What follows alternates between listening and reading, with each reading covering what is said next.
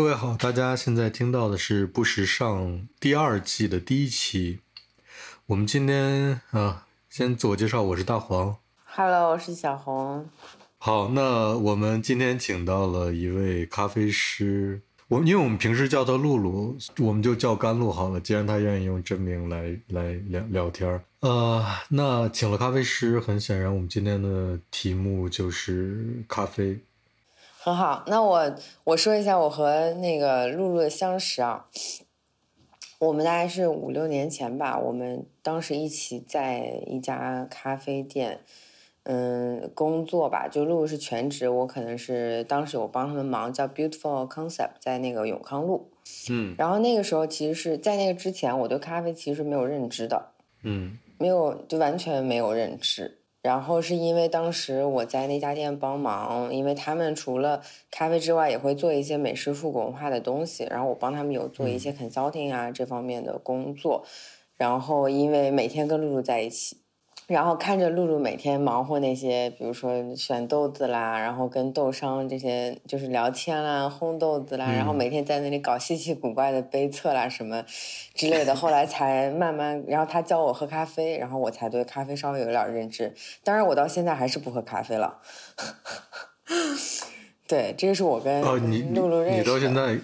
你你刚才说你到现在什么不喝咖啡了？我我那个时候就不喝咖啡，我到现在还是不喝咖啡。好吧，你你，但是你的不喝不是一点儿，不是一点儿也不喝是吧？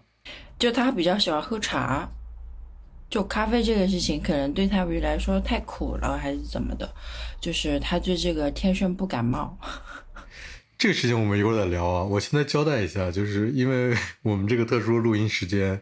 我是我现在正好是德国时间的零点刚过一点，你们两个是中国时间的早上七点刚过一点。我们三个人正在喝三种不同的饮料，我在我在喝自己刚才煮的咖啡，露甘露也在喝自己，你应该是刚才自己做的咖啡是吧？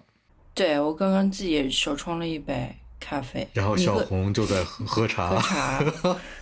我在喝茶加奶，红茶加奶。啊，那我就是咖啡啡加奶，。嗯，我我是咖啡加奶，甘露那杯应该没有奶是吧？对，黑咖啡没奶的。好，有没有奶？一会儿我们也要聊到。我们今天聊这个咖啡的问题，我想了一下，从哪儿聊起？呃，就是我们要不要先请甘露介绍一下咖啡究竟是个什么东西？因为、因为因为我 对，因为我知道其实挺多人，他虽然他喝咖啡，但是他可能你你就现在立刻问他说，咖啡是一种什么植物？它是它是怎么来的？他可能没办法一下子回答出来，或者他或者我觉得有些人可能没想过这个问题。那甘露能不能给我们介绍一下？这其实是从头至尾，这课程可贵了。呃，从植物开始说。从植物开始说，就咖啡本身就是一种水果，就是像我们吃的葡萄干儿啊，就那种就长在树上了。然后我们现在吃、喝的咖啡其实是植物的里面的那个种子。就你把它处理过后，然后我们再烘焙，烘焙完了之后，然后研磨，然后再冲煮，然后就是我们手上这一杯咖啡。但是最早的咖啡其实它不讲究，没有那么多讲究，就是把它烘到非常非常黑的程度，然后外面都是油油的，有你喝起来它是非常强烈的苦的焦苦的一个饮料，然后这是大家所认知的最早的咖啡的形式。对，所以基本上所有人的认知可能就是说，咖啡它本来就是苦的，但其实咖啡它本身应该是酸的，因为它种子里面会有很多天生的呃有机酸这种物质，然后烘焙的时候也会带来不同程度的酸的物质出来。然后，所以如果你喝原味的咖啡的话，它本身就是酸的。嗯，原味的就是，呃，原味是什么意思？就是跟不烘的是吗？原原味就是就是烘焙完成之后，你只用水去把咖啡的物质萃取出来，然后你不加牛奶、不加糖这些东西，然后去喝咖啡本身的味道。呃，但是这个烘焙指的是不是不不不不烘的那么深是吗？就如果要烘的很深的话，就苦味一定会出来，是吗？嗯，可以这么理解。但是在浅烘焙当中，如果因为你呃萃取的时候，就是你人操作的不当，然后也会有苦的味道出来。但其实就是苦的呃程度或者是表现方式不太一样。有的时候可能嗯浅烘焙的时候苦可能就是没有那么深的苦，但是也会有像茶的那种后味的那种苦。那那个甘露要不要直接再顺便给我们介绍一下，就是浅烘，比如说中烘焙，或者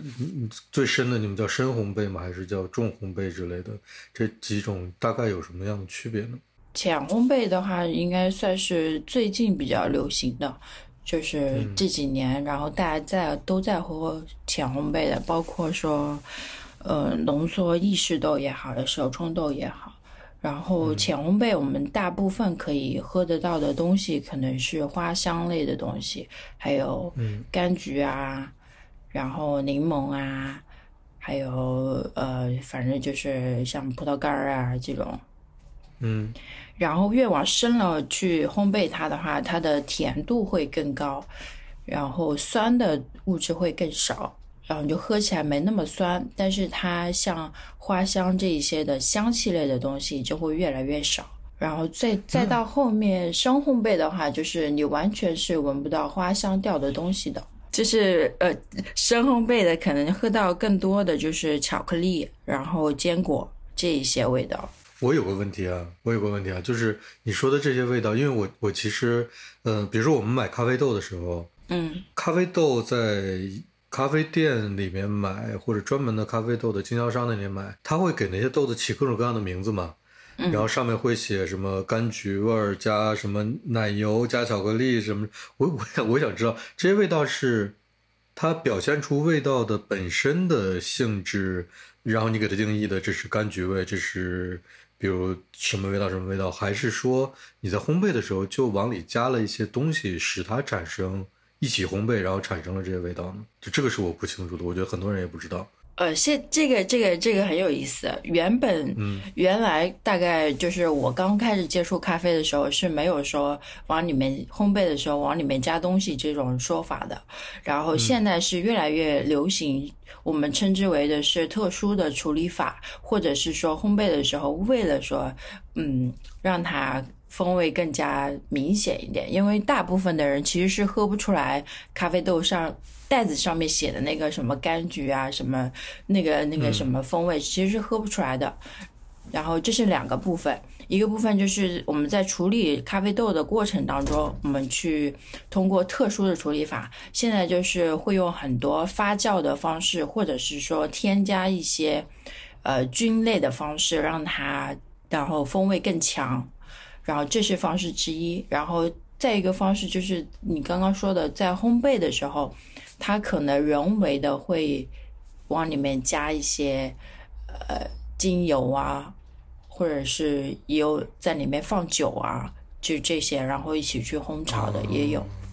但是呃，人为添加的，就是你一喝你就知道它是不自然的。这个不自然怎么去喝出来？就是呃，香气很很强烈，但是你实际上去喝那一杯东西的时候，其实是没有的，就是感觉是就是它的它的味道是那种就就感觉是表面的味道是吗？对对对对对，嗯，就不是咖啡本身的味道。嗯，那其实你说的那些，你说的那些就是烘焙过程中加的那些菌啊什么之类的，跟它最后展现出来的风味，它其实不是对等的。就它不是说，比如说啊，举例子，我可能嗯希望喝到什么花香，然后我就在里边加什么那种花的精油。就你说前一种手法，可能是因为它用一种菌，然后诱导它更释放出了它本身的一种风味，可以这么理解吗？就前一种方式，就是用添加菌类或者是用特殊处理法的呃方式去，可以让它咖啡豆本身。就是更多的可能风味更加出来一些，那是它本身的东西。然后后一种方式就是在烘焙的时候，或者是说你豆子已经处理完了，然后你再拿去泡酒，或者是泡了一些其他的东西，把它晾干，然后再去烘焙，就是后添加的。就像茶叶，你喝茶的时候，如果你是原本的红茶，然后你你外面再加一些果干一起去泡它，然后你喝到的就是除了茶本身，还有别的东西的味道。嗯嗯，我觉得是很清楚说的。但是我觉得他们对那个风味的那种描述，对，如果是这样的话，那那比 比如说。就是我我不知道是不是我的舌头太迟钝之类的，就是我没有办法区分两包豆子，一包上面标了巧克力味，一包上面没标，这两个 有什么区别？就是我没有没有在前后分别煮这两两份咖啡的时候有过感觉，说哎这个有巧克力，这个没有巧克力，就这是不是一种像听感一样的专业技能呢？这是需要对培训，然后慢慢就是你一天天喝，然后积累起来的。因为我们刚开始的时候就也是喝不出来这些东西，但是可以闻得出来它是不一样的，对吧？但你自己冲完之后，你就可能感受不到啊，这个是什么橙子，这个有茉莉花，就不这没有那么那么敏感对这个东西。然后那个像你刚刚说的两包咖啡豆，然后它它不一样，那它可能是就是它本身就是就是卖的是豆种是不一样的，然后处理方式不一样的。然后我们就是你下次去买豆子的时候，可以可以看一下它的处理方式，因为它这些信息的话都会改变它最终出来的味道。处理方式我们一般会说有水洗或者是日晒。就是日晒的话，它会没有那么酸，然后甜度会更高，然后像会有一些更多的发酵的物质在。水洗的豆子就比较偏干净，比较偏茶感，就这一些。嗯，我我再问一个傻问题啊，我觉得那个可能有些听众也会想到这个问题，就是那我们话说回来，就最原始的，呃，在就是就是简单的单纯烘烘这个豆子。但是也不给它添加任何的各种其他的方式，就直接把它烘出来。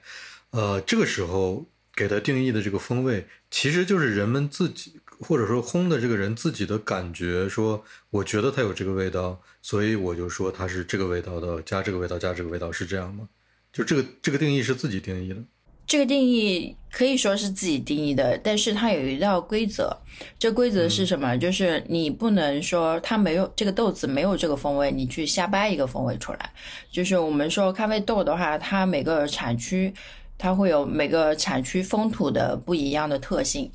然后它咖啡豆本身的豆种就其实已经决定了它能产出什么样风味的东西出来。然后最后一步才就是我们烘焙，去把它那些先天有的风味拿出来。然后这个拿出来就是我们分为浅烘、中烘、深深度烘焙嘛。这个就是取决于你商家或者是烘焙师，你想要什么样程度的风味。比方说浅烘的会更多的是酸质或者是酸花香出来，然后中度烘焙的话，可能醇厚度会更好一些，然后没那么酸。然后接受程度可能会更广一点，深度烘焙的话呢，就是可能是就是我想要就是完全不酸，没有什么风味也可以，就这样。嗯。那这样就是，比如说不同的产地，就豆商把这个豆子给到你拿到你们这里还没有开始烘焙的时候，他是不是已经带着他的描述来了？就说我这个产区的豆子是有什么样的风味的？还是这个是你们自己喝出来的？我再傻傻问，我再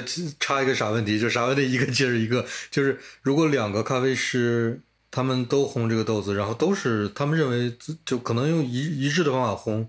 呃，同一个来源的豆子，完全一致的豆子。呃，其中可不可可不可能其中一个判断说，我觉得这里面没有某某味道，但另外一个就觉得，我觉得这里有某某味道，就它真的是有一个百分之百的行业标准吗？还是说这里主观因素还是还是存在的？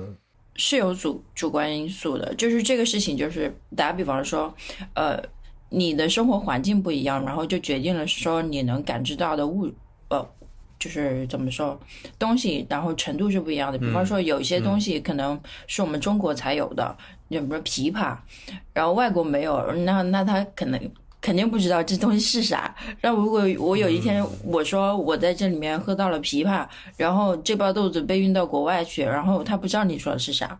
就是呃，嗯，他可能会觉得这是一种介于杏和苹果之类 中间的一个味道。对，嗯，就就是就很妙，就是这个东西写上去的话，可能是烘焙师，也可能是生豆商，就是作为判断的。但是呃，如果说是规正规正矩的那种，就是嗯，生豆贸易商运过来的豆子，它肯定是最终在产地的时候就已经。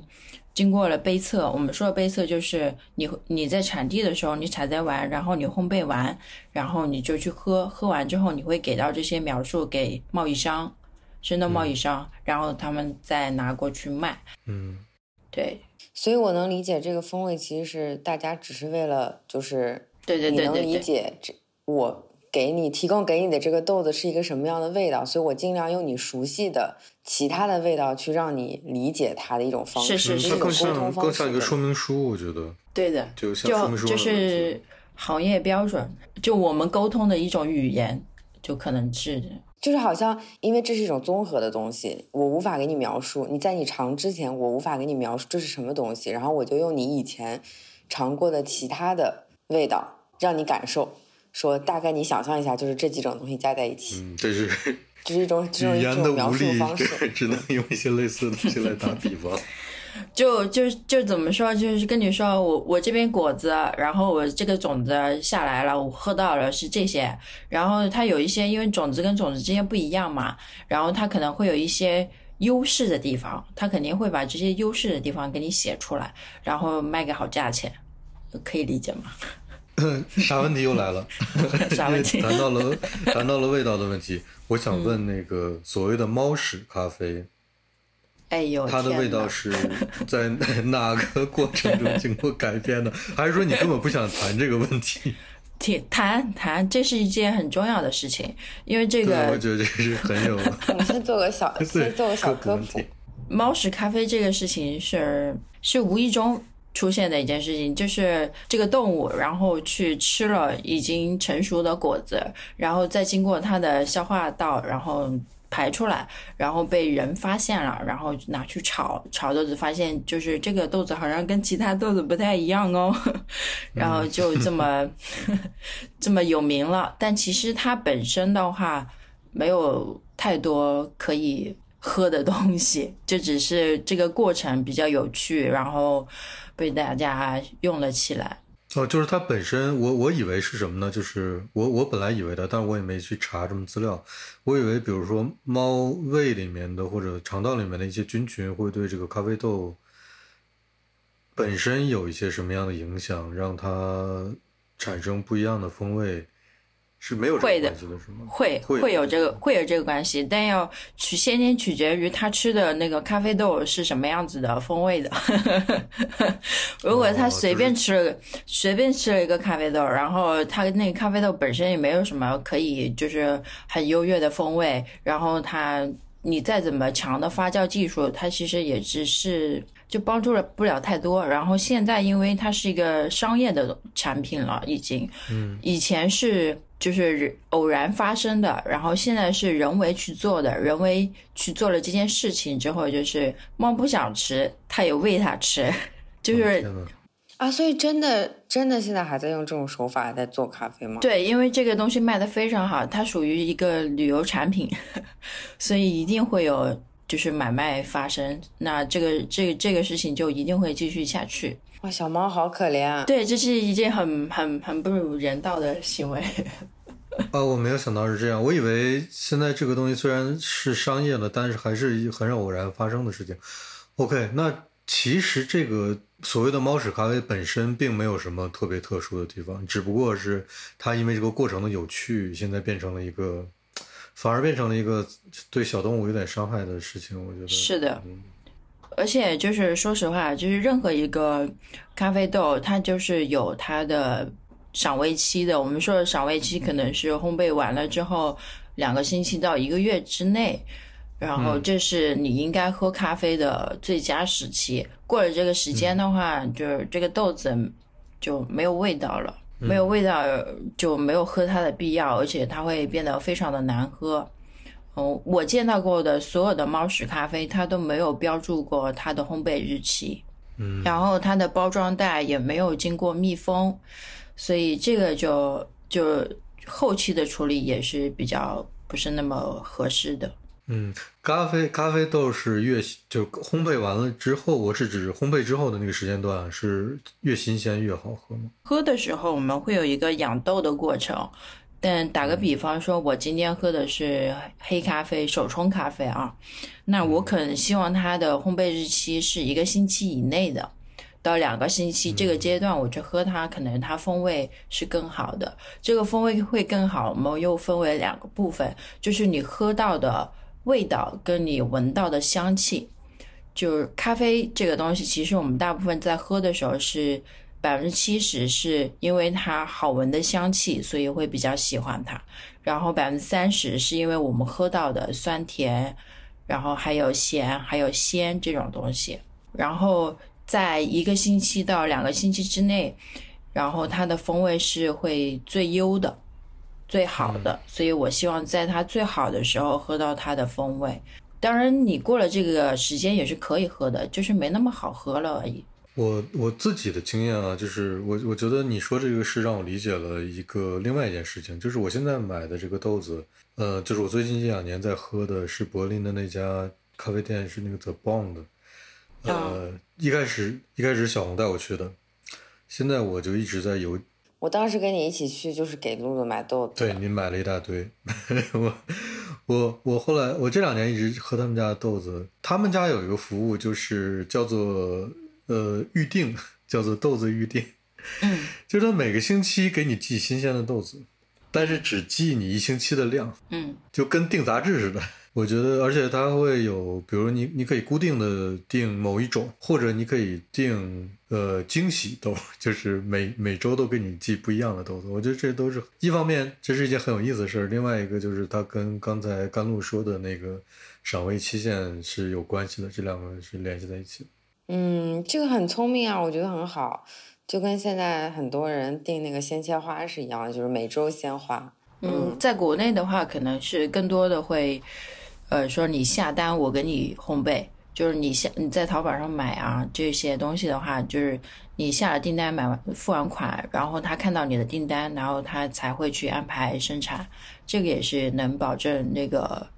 赏味期的方法。国内是这样子的。所以甘露，你现在在咖啡店里是也买别人烘的豆子吗？还是基本上都是自己在烘？自己不烘，烘豆子这个是一门很高的。学问，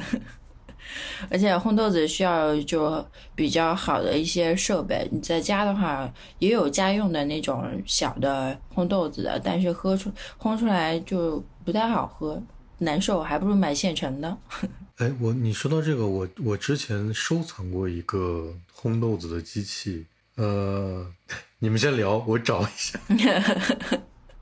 是不是那种手摇的？就是你放在瓦斯炉上面，然后一边转啊转，把豆子放里面，差不多。不是不是，是一个是一个自动的，还挺好看的。我我我得找一下它。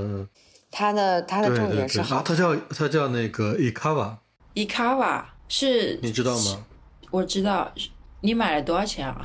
我没有买，我没有买，它太贵了，我还没有买。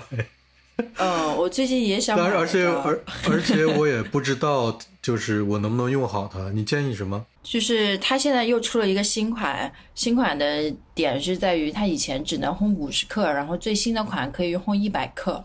一百克就是你如果你烘一次的话，你可能在家自己冲一次，可能可以喝个五天的样子吧。就是你一百克可以喝五天到六天，就你一个星期的量不就出来了？但是它实在太贵了。对，它太贵了，我我现在找不到它的官网上的价格。它三 三万三万多，三万多吧，好像。对，它是一个让我望而却步的价格，所以，但是好像没有你说这么贵。我我不知道是不是国内外啊？它有两款，一个是我我不知道是不是就是你说的新款老款，就是一个白的，一个黑的。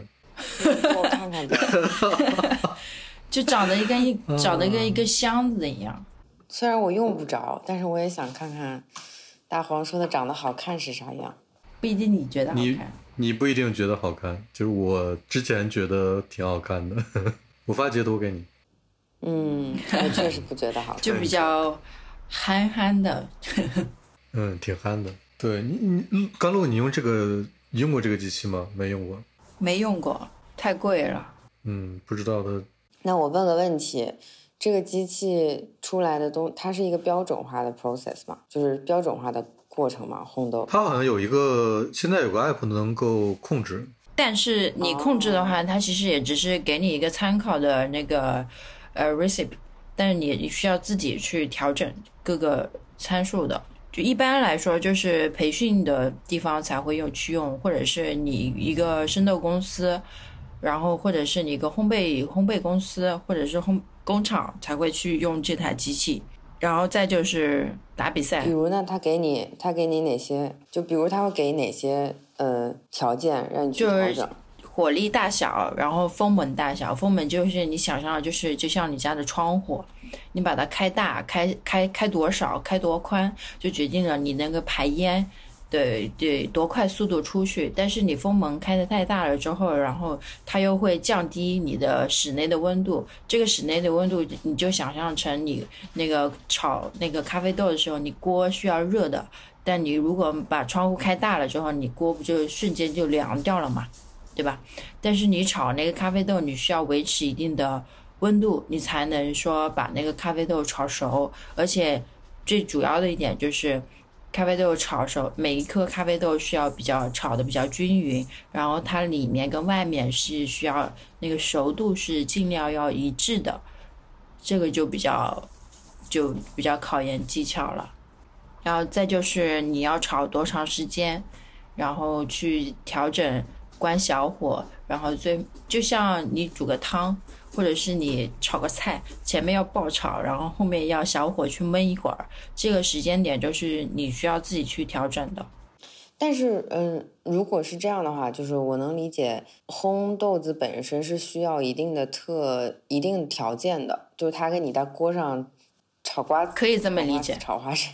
肯定是不一样的，它一定是有特定条件，所所以才会有烘豆机这样的东西，对对吧？但其实也不用太那个。它就是一个炒豆子的工具而已，就跟我们去呃喝咖啡的时候有各种各样的不一样的机器去冲煮它，就是像摩卡壶或者是美式滴滤机，就是两种不一样的萃取方式。然后每一个厂牌的烘豆机，也就是他们对咖啡烘焙咖啡的理解是不一样的，然后去做了一个细微的一个调整。有的烘焙机卖的相当贵，但是。也不一定说适应每一个烘焙师，因为烘焙机不一样的话，它出来的风味它也不一样，有的会比较偏干净一点，有的会就是风味会更强烈一点，这就是也要看，对烘焙机不一样就很很妙，但可能就是说你摆在消费者面前的时候，他根本就喝不出来，但是就是烘焙师跟咖啡师就很嗨，因为他喝得出来。就很多时候，我都觉得就是冲咖啡、喝咖啡，就是就满足自己的那个那个点。就是其实有的时候，消费者可能他 get 不到你说你你喝到的那个点。这个在每个行业都是这样的吗？好，我我觉得我觉得烘这个事情就还是太专业了。我们说说冲的事儿吧，冲的事儿可能跟每个人息息相关。呃。怎么说这个事情呢？就是我们一般在在咖啡店啊，但是还要说还要分区分一下咖啡店是吧？国内是分呃怎么就是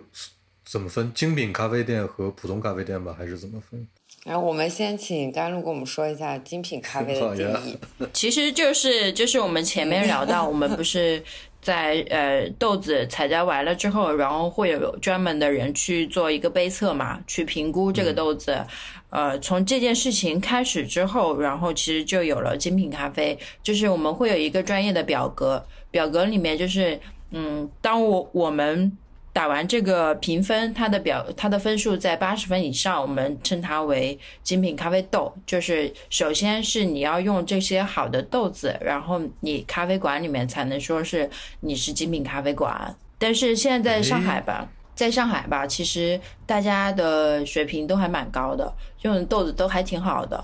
也包括说现在说像呃连锁店，他们也都会去做这一件事情了，就是就是很大的一个进步，就他会新鲜采摘诶豆子，然后跟农场去合作，然后新鲜烘焙，这以前都是没有的。以前喝的咖啡可能就是烘了半年以上，你照样喝，然后你也不知道。两个问题啊，两个问题。第一个问题是，这个所谓的咖啡豆子的评分，我们普通的消费者能接触到吗？在哪里？嗯，消费者是接触不到的。但是你在购买咖啡豆的时候，其实有很多呃，就是在做这件事情的人，然后烘焙师或者是呃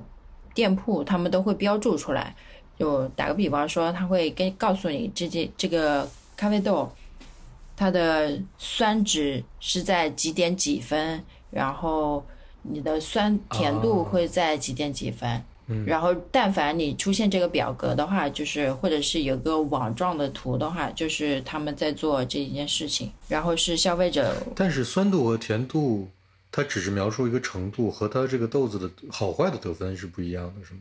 当然，我们评的所有的都是好的东西，我们不评差的，评的是好的。啊，你的意思是说，只要有评分就已经是八十分以上了？不是，评分评的是好的东西的程度。就比方说酸，它是好的酸，而且它的酸值是在哪个等级，然后它不会去评它坏的酸，因为想就是我们拿给消费者的肯定就是好的东西要拿给消费者，然后那我那我可能那我可能这个这个事情没没跟跟你不在一个。一个节奏上，我的意思是说，嗯，在这个评分系统里，难道是越酸越好吗？而不是根据个人的口味，就比如说，可能有的人喜欢酸，有的人不喜欢那么酸的，就是不是在这个评分体系里，它有个定义说，呃，酸度是越酸越好的？呃，不是，我们在评分的时候会说，它这个酸是不是好的酸？好的酸是什么呢？就是你像柑橘的酸，柑橘的酸它是酸甜的酸，是不是？它是可以让人接受的酸，然后我们的如果说我们谈论到醋酸，就是有点刺鼻了那种，我们说是它是不好的酸，不好的酸这种，如果我们喝到了不好的酸，在那个评分系统里面，它会扣分，然后可能就会导致说你这个豆子它的评分达不到八十分，嗯，可以理解吗？可以理解。然后我们去烘焙豆子的时候。嗯，因为根据每个烘焙的程度不一样，然后会出现的酸的东西或者甜的东西会不一样嘛，所以这个酸是根据烘焙完了之后它的烘焙度，然后咖啡那个烘焙师喝到的味道，然后去做的一个打分。因为每一个烘焙师烘出来的豆子都不一样的，就即便是同一个豆子啊，即便是同一个生豆。所以，比如说我在咖啡店买了一个豆子，他给了我一张卡，上面标了这个豆子的产地和酸度、甜度的这些一个表格，这些是咖啡师在烘完之后他自己填写的，是吗？对，至少是说可以证明，呃，这家公司或者这家店他有在做呃杯测或品控这件事情，他有认真的去喝这个咖啡，它呈现的风味是什么。那由于我们消费者无法接触到咖啡豆实际好坏的评分，是不是可以认为说，如果一个咖啡店肯做这件事情，就肯肯做事后评分和呃，也不叫评分，叫事后呃风味评价的这个手卡或者之类的信息吧？呃，我们是不是可以认为，如果一样一个咖啡店肯做这件事，那至少说明他那个豆子在之前一定是可能八十分以上的，或者是个较高分数的豆子呢？这不一定能保证，只能说明他们这家公司或者这个人，他们态度是端正的。好的，这个还是难以判断的问题。就是他想，对他在意这件事情，他对待这件事情是认真的。对对对，至少是他不是会随随便便去去卖一个不好的商品。给消费者的这一点是肯定的，所以也是比较会比较放心去买它的豆子的。然后我现在再发到一个截图给你们，你们看一下。我看到了，嗯啊，那其实就是除了说表格，你看这边它风味描述里面会有一个干香湿，有风味，有余韵的分数，也有酸值，还有体质感，还有均衡度，这些分数其实就是那个评分表里面的。哦，对，这就是一个呃烘焙商他去做了这些事情，然后其实这件事情是很很费很费时间跟很费精力的，所以就是值得、值得值得尊敬一下，嗯。嗯，但是你刚才说的这些，我现在再念一下，比如干湿香、风味、余韵、酸质、体质感和均衡度，这些合在一起，可以说是评价一个咖啡客观的好和坏的一个一些标准的选项，是吗？是的，然后这其实就是我们在喝咖啡的时候喝的它的东西，就是我们一般可能嗯。在咖啡店接触到的消费者，他可能是，呃，喝咖啡就是喝咖啡，就喝进去了就完事儿。嗯。但是我们可能每天在调整咖啡豆的参数的时候，可能或者是说冲完一杯咖啡，我们手冲咖啡，我们自己去喝一小杯的时候，我们喝的东西其实就是喝这些参数。就比方说，我们去会去感受它的干湿香，它的香气表现是什么样子的，然后它的余韵是什么样子的，它的酸值，它的酸的程度是不是可以被接受的，然后它的甜度是不是够明显，然后均衡感是不是够好，对，这就是我们所有所有需要在意的点。所以甘露喝一喝一杯咖啡，喝到嘴里的第一口，脑子里马上就像个计算机一样，出现了一个。当然我当然我们不会去 去给他打个分，打分我这这些我觉得是很客观的，就是可能我打八分的，你在你那儿只能是七分，可能是就都到不了，这就是很主观的一个事情。好，我们我们刚才又跑回咖啡豆去了。我们回到冲的问题，就是我我们一般的情况下，在精品咖啡店里面看到像甘露这样的咖啡师，你大概会给客人提供几种冲咖啡的方式呢？呃呃，其实这要看这位客人他想要喝什么样子的。我更倾向于说是根据他的需求去做一杯咖啡。打个比方说。我的朋友小红，她不太能喝咖啡的味道，所以她每次我给她做的时候，我可能会都将那个咖啡的浓度减一个浓度，然后再给她去做咖啡。然后我们做的咖啡其实也分两个体系嘛，意式咖啡跟手冲咖啡。意式咖啡就是像我们喝的浓缩、美式、拿铁这种，然后手冲咖啡就是黑咖啡。黑咖啡的冲的方式有非常的多，要根据豆子的烘。烘焙程度不一样，然后去决定的。嗯，意式咖啡的话，就相对来说看起来比较简单，但就是去调试咖啡豆的整个过程，其实还是蛮困难的。那如果说，因为因为我们看到的就是直接是豆子可能现磨成粉，到那个槽里面，然后压一下，直接就用机器做出来了。但这种就是属于意式咖啡。对这种，你是刚才说，就是说它的调试是指的什么呢？就是之前的那些准备是吗？调试是指就是，嗯，你你刚刚说它就是咖啡豆，然后磨成粉，但磨成多多粗多细的粉，嗯，这是有讲究的。然后我今天要多要用多少刻度的粉，就也是有讲究的。就是可能我们，呃，打个比方说，我昨天的参数可能是十八克粉。然后我做了一杯咖啡，但是我今天可能我只要用十八点，我要用十八点五或者是十七点五的粉去做一杯咖啡，或者是说我今天我要细微的去调整它的粗细度，然后去做这一杯咖啡，然后我的呃克数还是不变，因为这些细微的影响都会。最终决定喝到的咖啡是好不好喝，而且意式咖啡比较难的地方是在于它时间比较短。我们冲一杯手冲咖啡可能是在两分钟左右，嗯，那意式咖啡它可能三十秒左右就出来了一杯浓缩，所以它因为时间短，然后压力大，嗯，咖啡机是用酒吧的压力去萃取那个咖啡粉的，所以它会瞬间那些风味会被放大。就可以理解为，你酸会更酸，苦会更苦，甜也会更甜，然后你的呃那些咖啡咖啡豆里面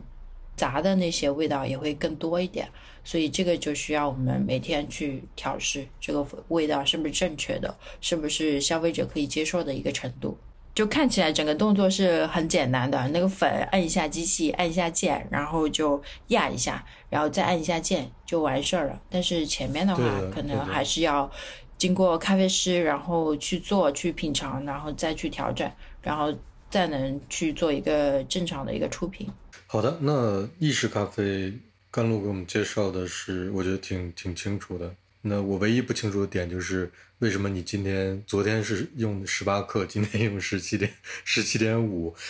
就是，嗯，这就是你自己的感觉是吧？就是你是是自己会喝 还是？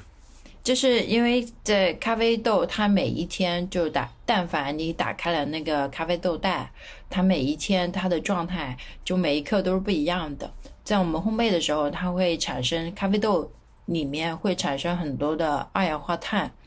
这个东西是会阻碍我们去，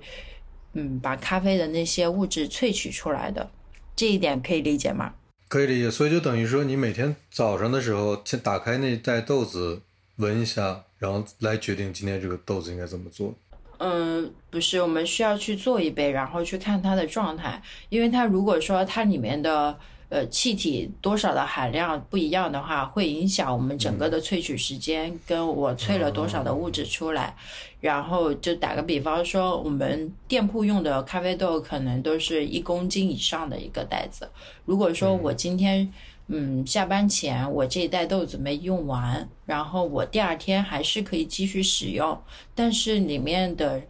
物质是在不一样的，是在发生变化的，就是二氧化碳不一样了，然后它排量不一样了，然后这个咖啡豆它整体的香气也不一样了。所以如果香气没有了，那我怎么样去考虑说，在它的呃触感跟它的酸甜感上面去做一个调整？就是我要去想这件事情。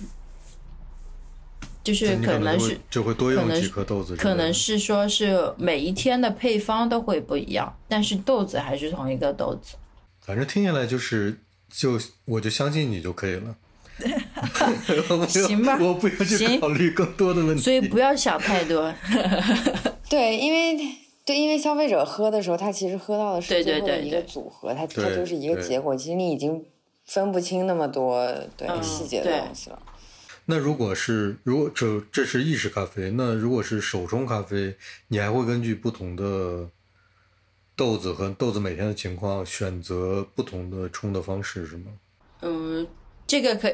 手冲的变量应该手冲变量其实是最大的，因为手冲最最大的变量就是你冲的这个人。你想我用一个水，用个水壶，然后去冲那些咖啡粉，然后我需要一边转圈圈，然后就是让所有的那个咖啡粉就是比较均匀的受到那个热水嘛。那如果说我的那个冲的那个量不一样，那它是不是它也不一样，萃到的东西也不一样？所以人是最关键的。所以手冲咖啡它是有对的，是有手法的，对吗？就是你的那些呃。就是它，你冲的速度啦，然后水的温度啦，什么这些都是有影响。我们说，呃，对对对，就是影响 还蛮大的。我我觉得刚才甘露说说了用了一个叫做转圈的词，我就已经，我就我就已经得到这个这个精度的信息了，就 精度。那那那，对对，真的，因为这个词就太精太精确了。就是就是真的是我们在家自己也冲过咖啡，就是但是冲出来就真的很难喝，非常难喝。那个整个那个味道就是它会闷在里边儿。当然，这不是这不是每次出来都是这种味道，就每次出来都是不一样的难喝。但是有的时候它就是整个味道你都喝不出来，就是闷在里边，好像温温就我我们说它这个状态，这一杯状态可能会就是说这个咖啡粉，它就整个就是处在一个萃取不均匀，或者是萃取过度，或者是萃取不足的一个状态下，才会有这样的闷闷的感觉，就是就是咖啡的风味没出来。然后又觉得又太苦，或者又太酸，或者又太咋的，又太杂，就是就是会有一种这样的感。就如果说处理不当的话，就会这样。这里我要推荐一个东西啊，就之像我们这种就是手残党，因为我不喝咖啡，但是就是我们家那个那位是喝咖啡的。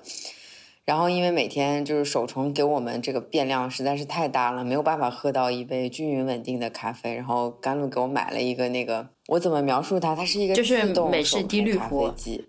对对对，啊，是但吗你你就是就是对，因为因为我不知道那个概念啊，对我来说它就是但你那个属于是非常因为它的方式非常高级的。是吗？就是我觉得它是它还是用手冲的方式再去萃取那个咖啡，但是嗯、呃因为它是机器，所以它可以固定它每天冲的那个手法，嗯能理解吗？所以它的出水量跟速度是一定的，但是还是以手冲的方式再去做，这样我每天喝到的东西就是比较稳定的。那你觉得确实稳定是吗？对，就可能就是在咖啡师的眼里看来它没有那么好，但是对于我我们日常来说，可能已经日常喝来说已经很不错了。那我来说一下我的啊，我现在用的是，我现在用的是，就首先豆子用一个磨豆器磨好嘛，但是我我其实知道，我我我我可以设置那个究竟是把它磨得稍微细一点，还是稍微颗粒粗一点。但是就是我磨好之后，我会用一个我不知道中文应该怎么说，就大概类似于中流壶的那种摩摩卡？壶是吗就是反正就是用在在下面烧水，然后水往上走，把那个怎么描述，就是一个蒸馏水的过程，然后把咖啡咖啡蒸出来。呃，我昨天看到一个公众号，因为我我今我我我今天要聊跟你们聊咖啡这个事情，我特意还看了一遍公众号。他说到一个事情，一开始让我吃惊了一下，我我还反思了一下自己。他大概是说什么？他大概是说我们很多人爱喝咖啡，其实是还是爱喝奶制品，然后只不过是要还是爱喝牛奶，只不过是要往牛奶里加一点其他的风味，所以我们选择了咖啡。这是我，这是我这这个就是我我当时看到了这。个说法之后，我就心里一惊，我想，哎，这是不是我？但是我仔细思考了一下，因为我有的时候还是会喝黑咖啡，我也还会去想这个咖啡，就是就是我他那个文章的主要意思是，呃，其实这些人是排斥咖啡的苦味儿的。呃，但是我想了一下，我好像还是不排斥的。我还会去想这个苦味跟昨天的苦味有什么不一样。所以我可能思考了一下，我觉得啊、呃可能我可能我不太属于 不太属于纯的是喝喝喝喝奶的那那一部分。呃，但是我也其实我也不是太能分得清。我我觉得你不要在意这件事情，因为呃，像你喝带牛奶的，像拿铁，或者是说你一定要在咖啡里面加一点牛奶，这就属于个人喜好，这件事情是很正常的。你有的时候可能就是想喝一些就是带牛奶的，有的时候你可能突然有一天你就是想喝就是黑咖啡、美式这种的，这没关系的。嗯，但是绝大多数时间我是这样，我是一个每天都要喝咖啡的人，我就分成工作日和休息日吧。呃，工作日我是早上到公司了之后，我会喝一杯公司的咖啡，绝大多数情况下我还是会加点奶。那中午我就会吃完晚吃完呃中午饭之后，我会固定到一家咖啡店去点一杯，去外带一杯 flat white。这个咖啡店就是不同的咖啡师给我做的味道，我现在都闭着眼能分清哪个人 这是咖啡是哪个人做的。但是你要是让跟我说说他们今天换了豆子，其实我没有那么敏感。我不知道这是不是因为这还是一杯奶奶咖的原因，还是怎么样？呃，还是我有时候我自己就没有那么敏感，就是反正反正我可能就是个比较迟钝的人在这方面。呃，但是我同时我又能分分出来哪个咖啡师做的咖啡的不是不一样的，就是就可能我迟钝的程度还可以，我不知道，但我这是我的客观情况，就我每天大概要喝两杯咖啡左右。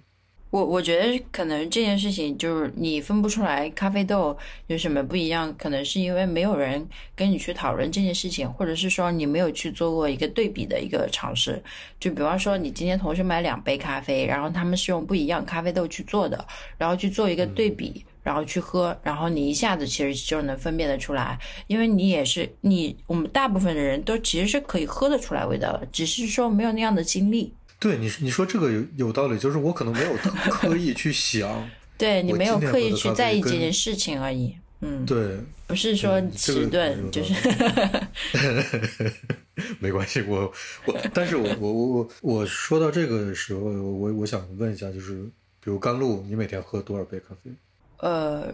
如果我不上班的话，我是喝两杯黑咖啡；如果我上班的话，那我早上起来第一件事情就是在家冲咖啡，黑咖啡，然后去上班的时候要调试咖啡豆，那我就喝的是浓缩。浓缩的话，可能我需要尝个三到四杯，但不是说每一杯都喝完，就可能每一杯我会喝一到两口，然后再喝一杯正常的店里面出品的美式，去确认一下它的味道是不是 OK 的。所以我的量是这个。嗯，但是但是因为你是咖啡师，所以你肯定会比我们一般的平常的就可能对对对，可能咖啡因要耐受一点。就我现在可能下午六点钟喝咖啡，我也没事儿，也不会出现说晚上睡不着觉的情况，因为我可能自己会给自己心理暗示，你这个咖啡因四个小时之后就已经代谢完了。原来是这样，我我是今天我是今天因为零点零点开始录音，现在已经录到一点多。没事，你四点就能睡觉了。我我觉得录的是咖啡的主题，所以我必须得给自己冲一杯又非常有仪式感的一杯咖啡。呃，那我昨天就已经料到你今天会这么做了。哎，因为刚刚才甘甘露说一件事情，说他现在比较耐受。对因，为我的情况是我我不太能喝咖啡，其实不是我不能接受那个味道，当然我有自己的喜好啦，就是我可能比较喜欢喝奶咖，喜欢喝有风味的奶制品。但是，但是我本身也有一个就是客观的原因是，有的咖啡我喝完了之后，我容易心悸，然后容易恶心，就是我会比比较有生理反应。那是不是如果我长期喝咖啡之后能改变这个情况，就是提高我的耐受？这个我同时要加一个傻问题，就是那这个是有一个有一个像像咖啡是有像白酒那样有一个所谓度数的问题吗？诶，这个问题问得很好，这两个问题可以同时为同时解答，是因为咖啡因的含量，然后我们前面说到的咖啡豆子不一样嘛，咖啡豆子的话，它豆种分为两两个呃不一样的豆种，就是我们说的阿拉比卡豆跟罗布斯塔豆。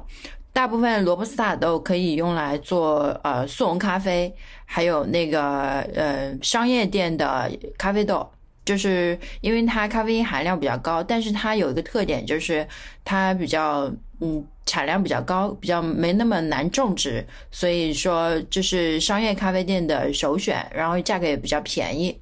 然后这个咖啡豆，这个咖啡豆豆种的话，它它的咖啡因的话是我们所喝的那个精品咖啡豆阿拉比卡豆，它的咖啡因是它的两倍，所以。然后再加上说，如果你是深烘焙的话，那你这个可能程度，你对这个这一杯咖啡，你你的感知可能就会更加强烈一些，所以就会就经常出现什么喝了心悸啦，会恶心啊，会睡不着觉啊这些问题，是因为咖啡因的问题。对，然后咖啡度数，然后就其实就是用这个来区分的，我们是看豆种。但基本上你在上海就是呃那种小店铺都不会用到罗布斯塔豆去给你做咖啡的，所以没事儿就放心的喝。如果你是喝拿铁这种的话，可能一天三四杯都是可以的。所以我们是可以这样理解吗？就是比如我说的简单一点，就是是不是星巴克的美式劲儿其实是很大的？呃，星巴克的美式，我我其实不太清楚它是用什么样的，因为星巴克它有现在分呃两个不不一样的店铺，一个是有那个星标的，一个是普通的门店。普通的门店它可能会用到像我刚刚说的罗布斯塔豆去做一个意式豆的基豆，然后你刚刚说的美式，他们星巴克都是从大杯开始算，对吗？但是它如果是大杯，如果要看它浓缩放的比例，如果它还是正常的两个浓度的话，那其实大杯与小杯的区别就是你水的多少。嗯，如果你喝星巴克你觉得淡，那可能是它水放的更多，或者牛奶放的更多，所以你觉得它淡，就没什么咖啡味道，啊，好复杂。很复杂吗？甘露是甘露是 甘露是怎么走上这条怎么怎么走上这条路，要做把这个当成职业的呢？我也是喝拿铁开始的，就我觉得很好喝啊，香香的，就是因为咖啡的香气吧。我觉得现在想起来，就觉得整个屋子里面都是就是咖啡香，而且这个香气是我喜欢的香气，就是不是那种呃，有很多人工香精味道的味道，就是它很自然，就让我觉得很安心，然后就会开始就是对慢慢走上了这条路。所以你一直到现在为止仍然是很喜欢做这件事情。对，而且可能就是现在会越来越离不开这个咖啡这个东西，已经成为一种习惯了。嗯，就就是其实我我不知道是国内是最是最近这几年喝咖啡的人越来越多了是吗？普遍来说，嗯，是的，有这个感觉是吧？就氛围比之前好太多了，就开的店铺也越来越多了。对，因为我店铺的质量应该也越来越好。整体可能是往上的吧。可能，嗯，我我觉得我我上一次去上海，应该就是就是上一次回国，两年以前了吧。我就觉得，呃，上海的咖啡店特别多，就是精品咖啡店特别多，就明显的要比欧洲多。这个这个感觉是，呃，嗯，现在可能比你来的时候又翻了个倍吧？又翻倍了是吗？因为欧洲有很有欧洲绝大多数最普遍的咖啡店都是那种跟面包店在一起的。就你不能说它是精品咖啡店，就国内那种概念的精品咖啡店，其实在欧洲是没有那么多的。大家就我觉得可能还是对待它的方式不一样。就是对于对于欧洲人来说，喝咖啡可能是一个生活里的必需品，就是说早上就要一杯，中午我要一杯之类的，之类就可能可能一天一两杯这是必须的。所以对他来说，这和买一个面包。就做个饭，做个早饭的感觉也差不多。他可能也没有那么那么能对这个问题也没有那么刁钻。可能国内的情况是不是不太一样？就我不知道这个感受是不是正确的。其实我个人来讲的话，我会更喜欢这一种，就是欧洲的这种方式。但是是前提条件是保证咖啡品质，因为其实 独立的精品咖啡店，它小店的话，它是很难赚钱的。对，因为你的客单价比较低，而且现在像上海很多小店都是走低价格的模式，就一杯咖啡可能十几块钱，不超过二十块钱。然后，但是你想，上海的房租跟人员成本还蛮高的，其实就。店铺关店的概率也还蛮大的，就是这是一个根本性的问题。但是如果说你把咖啡这个元素做到各个不一样的其他的元素相加起来，面包也好，甜品也好，那基本你能保证说你能维持这个店铺正常运营，然后你才能想说怎么把这个产品的品质更加提高了，不然永远都是说。呃，开一家店倒一家店，瞎折腾，我觉得有点。呃，但是其实从另外角度讲，就是如果如果咖喝咖啡的人的基数变得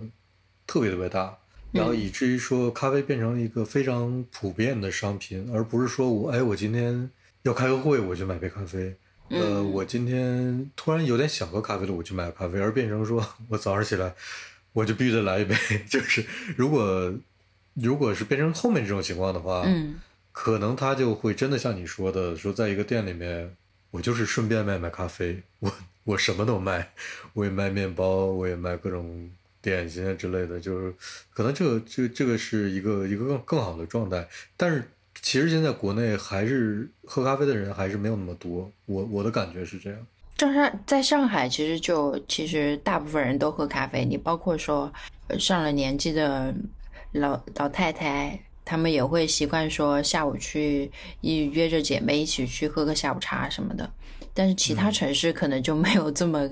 这么强的氛围了。嗯，对，感觉是这样。我觉得基本上就是就在我们眼中，基本上咖啡店就是两种类型，一种我就是我自己叫它写字楼咖啡店，就是它因为在大家办公区附近的，然后。大家每天上班之前会去买的，或者是中午吃过饭会去买的那个，就是流水很大。然后一般这种咖啡店在我们看来，就可能装修各方面没有那么精致，但是它真的是流量非常非常大。然后还有一种呢，其实在上海我观察下来，就是就是我就是网红咖啡店吧。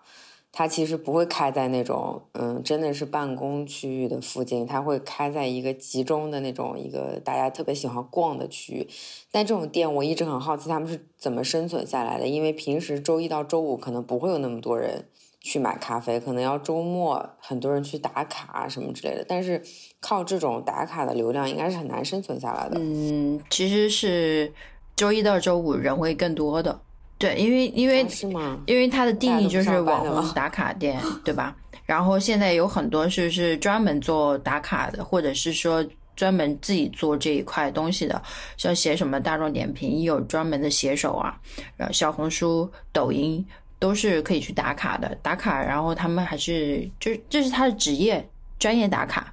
所以这一部分的人在上海还是蛮多的。所以周一到周五也是很忙的。如果说他真的是做的很好的一个成功的网红咖啡店的话，周一到周五也很忙，而且都是排队的状况。对，因为他目标目标群就不是说就办公 办公人士了，就是那些想要拍照的呀，然后发发小红书啊、抖音啊这些人。嗯。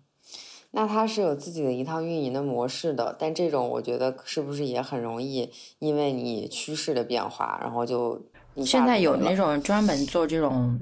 快销网红店的公司，它不需要长期去去存在，它经营，然后它可能就是这家店做个两年，然后它盘掉了，它不要了，然后它再做一个新的主题，重新装修。然后又变成一个网红店，就这样维持它的 生命周期。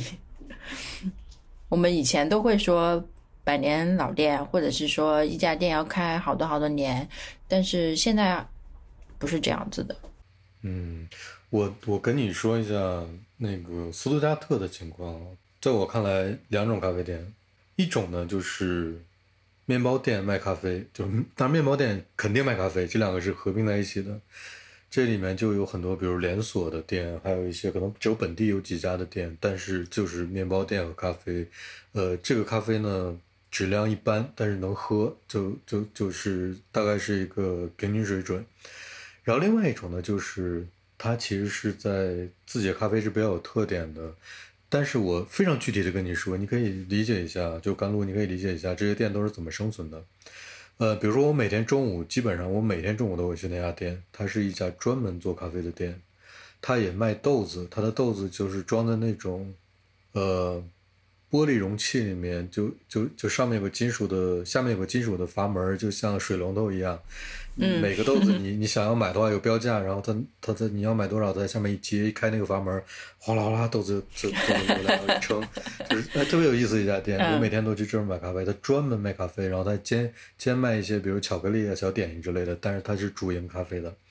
那第二家店呢是呃，它是在一个当然斯图加特也不大啊，但是它那个地方可能。更接近于很多人都在那上班的一个市中心，呃，它就是卖咖啡也卖酒，就是酒吧性质的一个咖啡店。当然，它的咖啡做的也很好，呃，但是我觉得来这儿的人主要是为了利用这个地方做一些社交，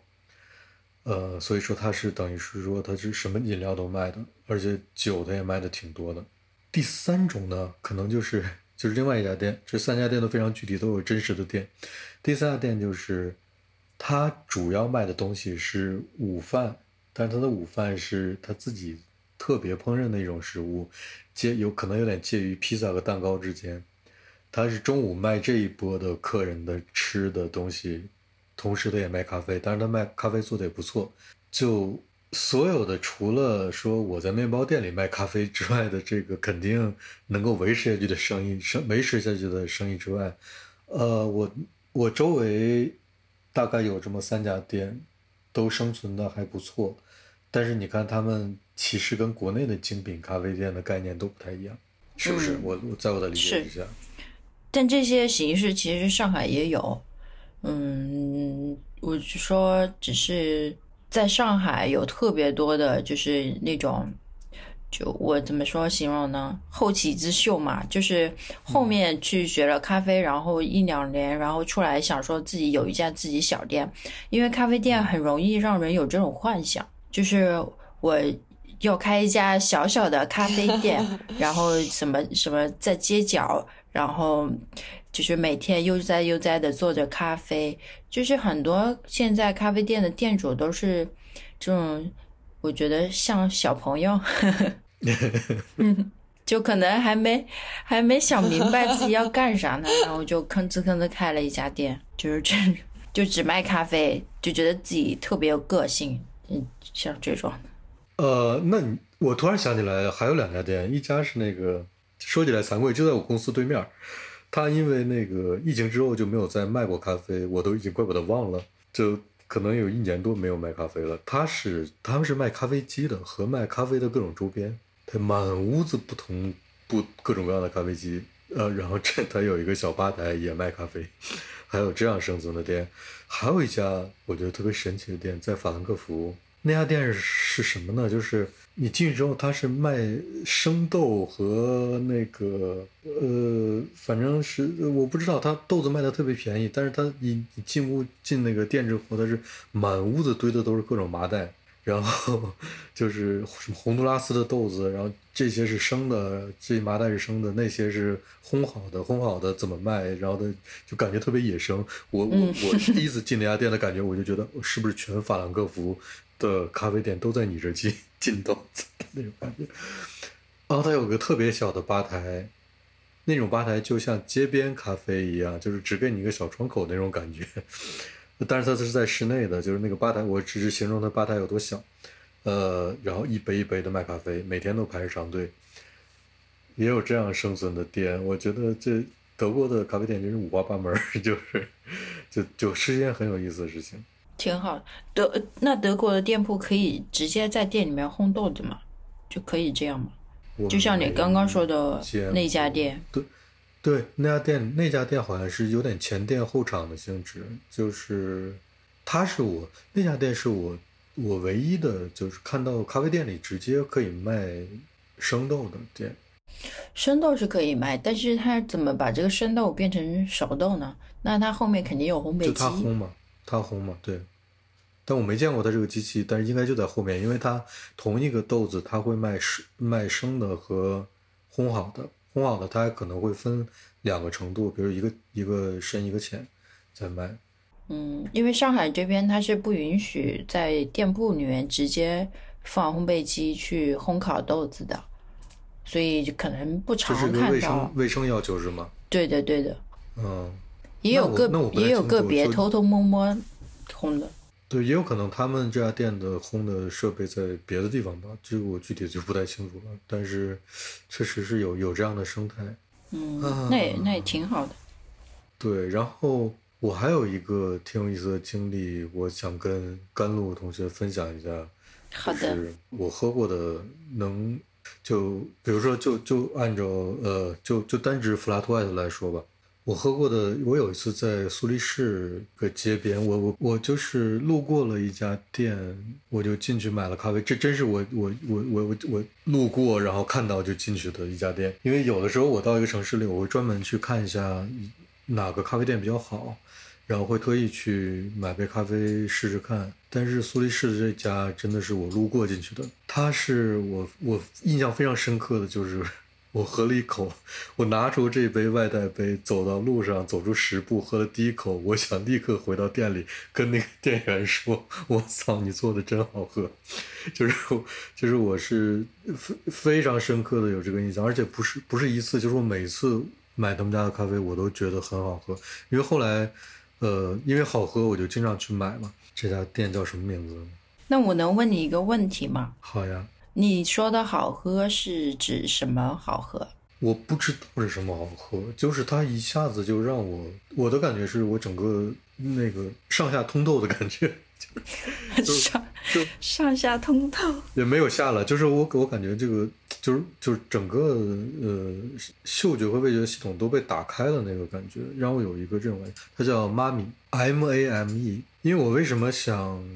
想跟甘露说这个事情呢。后来，因为后来我发现他们那个店里面摆着很多奖杯啊，就是大概是参参加各种比赛、咖啡比赛的的奖杯吧之类的。然后后来我在，因为我经常去嘛，我经常会看到很多，我不知道这么说好不好，就是好像是国内的网红会在那儿拍东西，所以我就以私以为这是一家挺有名的店。然 后 然后不知道不知道甘露知不知道我没有听说过。是吧？对，嗯，我看一下这个，没有没有听说过。瑞士冠军咖啡品牌哦 Mami Coffee。好吧，但是我我我我一开始喝的时候不知道它是有名还是没名，这个我就不知道，但是我确实被就是是印象深刻。那那那只能说你很你很幸福啊，冠军给你做咖啡，冠军给你做咖啡。我喝呢我喝的我喝咖啡的时候，我就那个那个那一瞬间的感觉，我觉得我会觉得很幸福。但是，但是我就是我想知道，甘露作为你作为一个咖啡师来讲，你会觉得有印象说，哎，有些人做的咖啡确实很好喝。当然，除了你自己啊，就是给你印象深刻的、特别特别深刻的，有有没有这种这种体体验之类的？有啊有啊，当然么这么这么刁钻的这个，我在这插，我再插一个，就是有的时候呢，就是比如我可能放假的时候，我以前会跟甘露一起出去喝其他的咖啡店，我在这就不点名了啊。然后经常有那种，经常有那种就是很有意思的事情，就是因为可能就是甘露在上海的咖啡圈里面还是小有名气的，对吧？然后大家可能，而且他可能是一个比较清楚自己在干什么那种咖啡师，大家对他可能是比较有嗯就是尊敬的。然后我跟他一起走到咖啡店里的时候，咖啡店会咖啡师会紧张。就是因为他他给甘露做咖啡了，然后呢，做完了之后呢，咖啡甘露喝了一口，这时候咖啡师就会看着他，就是期待他的 反馈呢？反馈。对，然后有的时候还会特地就是坐到他旁边问他说：“我这杯咖啡做的怎么样？” 就是很期待他的一个评价。然后甘露就会说：“嗯，我觉得哪里哪里还不错，哪里哪里有点问题。”然后咖啡师就会说：“我给你重新做一杯。”这很尴尬的，你知道吧？喝不下。这然后可能对，然后呢，对，然后他做完了之后呢，又过来了，继续等他的反馈，就是觉得哎，是不是好一点了？刚刚可能觉得嗯，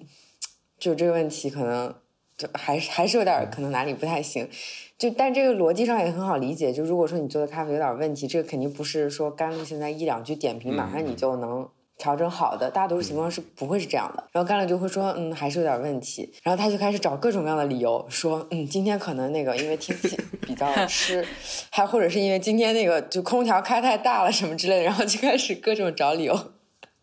说自己为什么今天咖啡做的不好。就我跟甘露出去，经常会遇到这种事情，特别有意思。你你们可以理解嘛？就是空气的湿度会对你这一杯咖啡产生影响。作为一个消 消费者，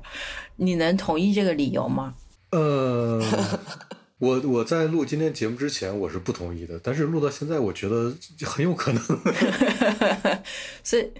对，但是但是作为一个咖啡师，不管今天天气，对你自己会有个自主的判断对吧？多大，你都应该早上，对你你已经应该在今天开店之前已经把它调整好了。对的，对的，这个我也我的理解啊，就是今天今天今天录完这个节目之后，对我的理解是这样的。我我只能说，他说的可能是客观因素，但是总有解决的办法，就是他可以做得更好，只能这么说，就是影响还是有的。但是怎么说呢？就是嗯、因为我知道早上的咖啡豆跟中午的咖啡豆跟晚上的咖啡豆它都是不一样的，即便你是同一袋豆子开出来，它会有一个变化。但是说，嗯，我们要做的事情就是把它调整到最好，然后给客人。对，哎呀，真棒！那回到刚才那个问题，就是，呃，嗯甘露，你的经验里面，就是那种让你喝了一一口就觉得，哎，这杯咖啡真不错的，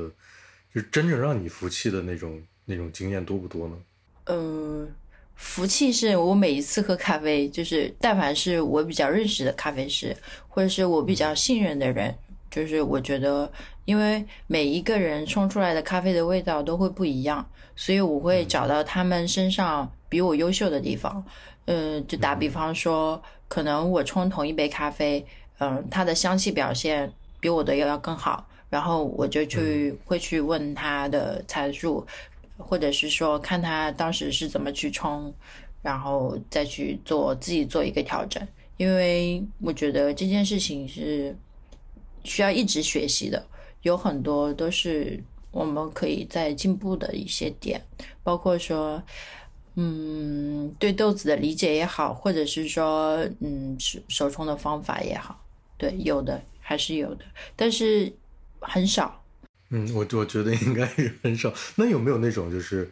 你其实没有任何期待，随便买了一杯咖啡？但你会随随便买咖啡吗？我不知道。但是有没有那种情况，就是哎，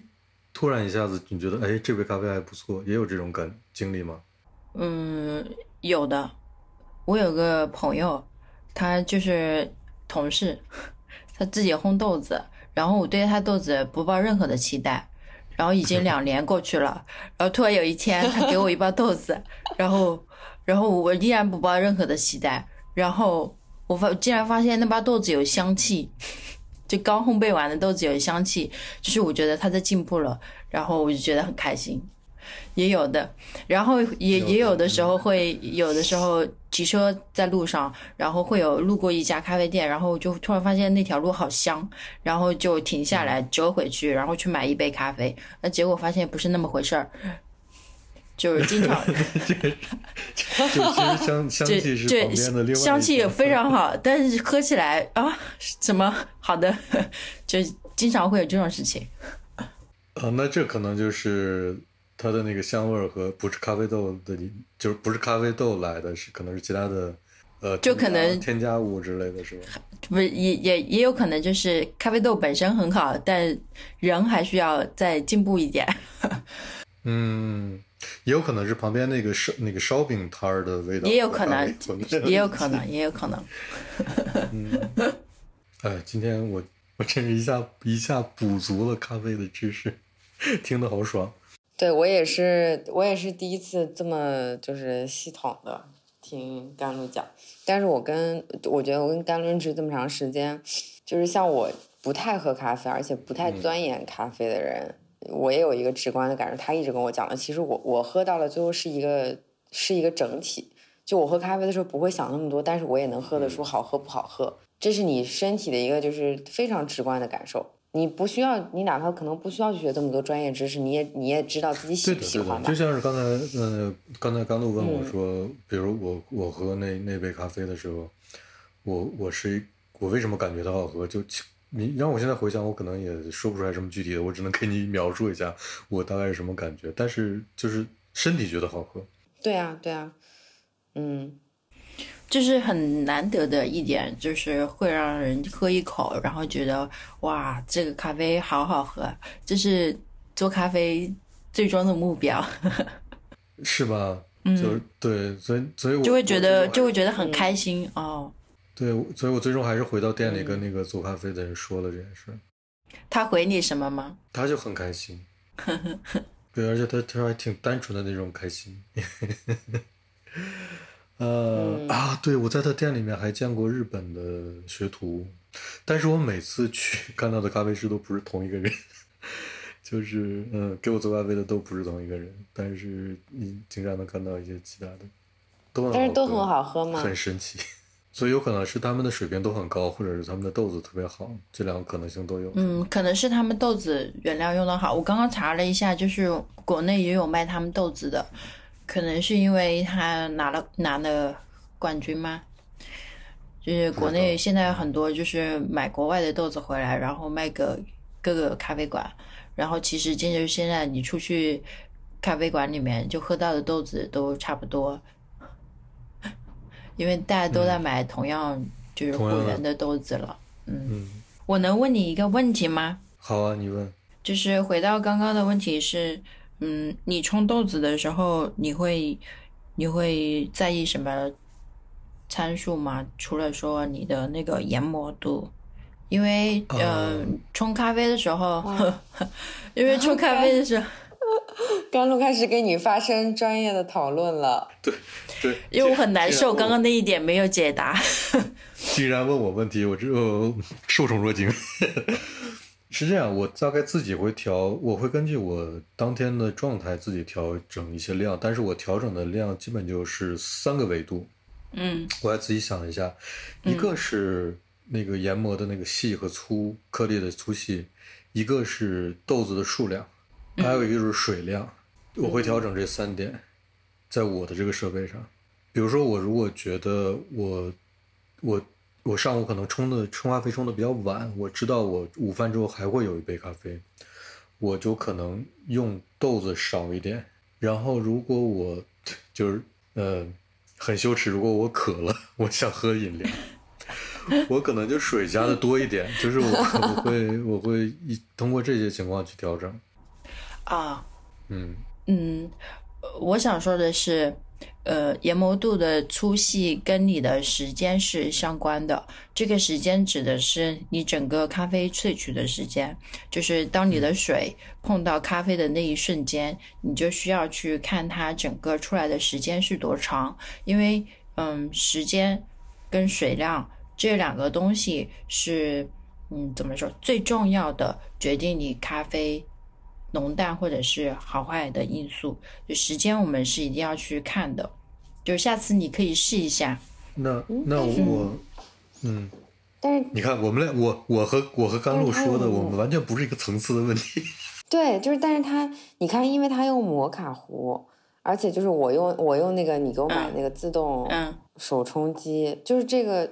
它根本就它的蒸馏的那个时间时间是不一不一定不一定的，不一定。定的，因为你你会不一定的吗？你你放的水的多少就决定了说，呃，你这这一杯长跟短，就比方说他渴了，他想要喝比较淡的，然后那他这一杯煮的时间就会长一点，因为你有那么多水要出来啊。因为那个那个哦。加热的设备是有固定的数的嘛，你可以一二三四五六七八九十一到十二去调整它的加热温度，呃，就是那个也不是电磁的，反正就是电热的一个一个灶。OK，我中文怎么这么差？然后你你就是我如果是装很少水的话，它很快就出就很快就出来了，就感觉是很明显的。嗯，嗯，对的嗯还有一个点，那我我想要跟你我说一下试一下，嗯，如果说呃你今天比较渴，你想要喝多一点，就是或者是淡一点的，你可以用同样的、同样的水，然后后面再加水去稀释它。这个是这个点是为什么呢？因为呃，因为我们说的萃到最后面的话，它苦味跟杂味会更多，就是你的咖啡会变得不好喝，所以你萃到、哎。因为如果你水放多了之后，它萃取时间太长了，对对对你可以后面加水去稀释它，这是没有问题的。哎，嗯，所以我是不是可以理解的稍微简单一点？就是我同样的豆子，我如果研磨的颗粒更细，然后用更少的水，用更快的速度把它萃出来，这个时候可能对可能风味就相呃普遍来说比较好嘛。呃，不一定，就就它是有范围的，对对对，如果你特别细的话，它可能就太苦了，或者浓度太高了，它根本就没来得及把那些咖啡的东西萃出来，然后这个就停止了，所以还是要适当。嗯，我觉得，嗯，对，我觉得，嗯，我觉得甘露给的这些小技巧还挺好的。就是我，就是我们自己在家里做咖啡的时候，如果有一些问题，我们至少有一个方向，能去微微调整一下。嗯，对的对的，因为因为我如果甘露不跟我说这些的话，我其实不会太太注意这些，我可能就会觉得，哎，今天冲的怎么跟昨天味道有点不一样，但是这 这个这个思绪一闪而过，我就不会再仔细考虑。然后温度其温度也其实也是也是一个问题，就是如果说你自己，如果你不是摩用摩卡壶，用那个手冲壶或者是别的壶，你看你的豆子如果是浅烘焙的，你可以用稍微高一点的温度；深烘焙的，你可以用低一点的温度，低一点可以低到八十五到八十八度，高一点可以高到九十三、九十四度。啊，你要是这么说的话，我我我嗯每天都去那家咖啡店，它的那个机器上是有温度显示的。